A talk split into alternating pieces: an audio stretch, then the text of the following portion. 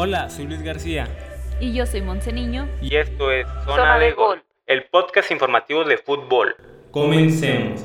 Bienvenidos amigos, el día de hoy les tendremos todas las novedades de las alineaciones de la final de la Champions League. Así es amigos, hay mucha información sobre el final de este torneo europeo. Bueno, comencemos con las posibles alineaciones de los equipos involucrados, Chelsea y Manchester City. Al parecer, solo en Manchester City habrá modificaciones de acuerdo a lo que han venido jugando y es que Sergio El Agüero se perfila a ser el delantero titular.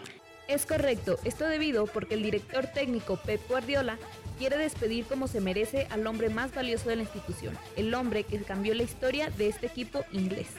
Así es, compañera. Como saben todos, el Kun Agüero es el máximo goleador en historia del Manchester City y el jugador con más títulos en este club, sumando 15 en total.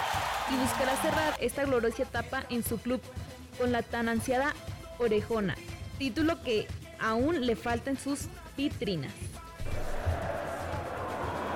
Por su parte, el Chelsea seguirá con su mismo 11, pues es el que mejor resultados le ha dado en la liga local y en este torneo. Solo se prevé modificación en el planteamiento táctico del equipo, pasarán de jugar un 4-4-2 a posiblemente un 4-3-3 en rombo, todo esto para ser más agresivos al ataque, pero sin descuidar la defensa.